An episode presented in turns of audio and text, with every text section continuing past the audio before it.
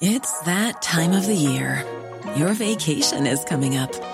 You can already hear the beach waves, feel the warm breeze, relax, and think about work. You really, really want it all to work out while you're away. Monday.com gives you and the team that peace of mind.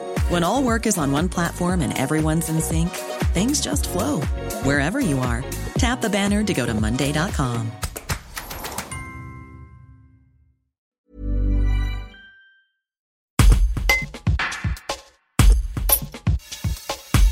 Donc, je suis euh, Clément Dejean du syndicat mixte d'aménagement du bassin de la Bourbe, le SMAB, et je vais vous parler des mares de la vallée de la Bourbe. Alors déjà, qu'est-ce que c'est une mare? Une mare, c'est euh, comme un, comme un petit étang, mais dans lequel il n'y aurait pas de poissons, où les amphibiens euh, reviennent coloniser naturellement. On rajoute pas de- d'espèces particulières, hein, elles, sont, elles arrivent là naturellement. Sur le bassin versant de la Bourbe, il y a deux structures qui installent des mares, la Ligue de protection des oiseaux euh, de l'Isère et le Conservatoire d'espaces naturels de l'Isère. Et ces deux structures, elles installent euh, des mares euh, soit chez des agriculteurs, soit sur des terrains communaux. L'objectif avec l'installation de ces mares, c'est de permettre aux amphibiens de circuler de manière sécurisée sur l'ensemble du bassin versant de la Bourbe, ce qui aujourd'hui n'est pas le cas partout.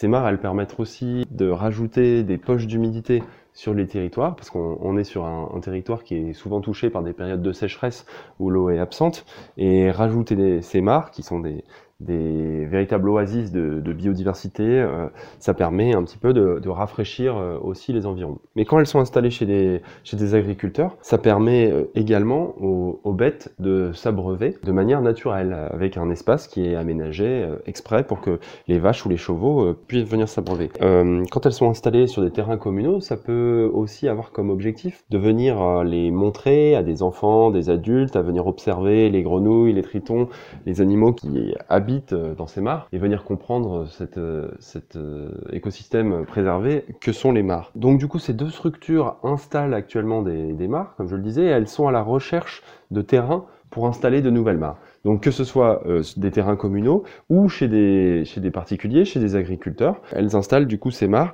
grâce à des financements, des financements qui sont à la fois européens, de l'Union européenne via le Fonds FEDER, ou euh, du département de l'Isère, ou euh, de la région euh, Auvergne-Rhône-Alpes. Si vous êtes intéressé par, la création d'une mare sur votre terrain, n'hésitez pas à vous rapprocher du SMAB, hein, tout simplement en envoyant un email à l'adresse email smab.smab.smab.fr et nous vous mettrons en contact avec ces deux structures qui du coup se rapprocheront de vous pour voir comment il est possible d'implanter une mare sur, sur un de vos terrains. Hi, this is Craig Robinson from Ways to Win, and support for this podcast comes from Invesco QQQ, the official ETF of the NCAA. Invesco QQQ is proud to sponsor this episode and even prouder to provide access to innovation for the last 25 years. Basketball has had innovations over the years too. We're seeing the game played in new ways every day. Learn more at Invesco.com slash QQQ. Let's rethink possibility. Invesco Distributors, Inc.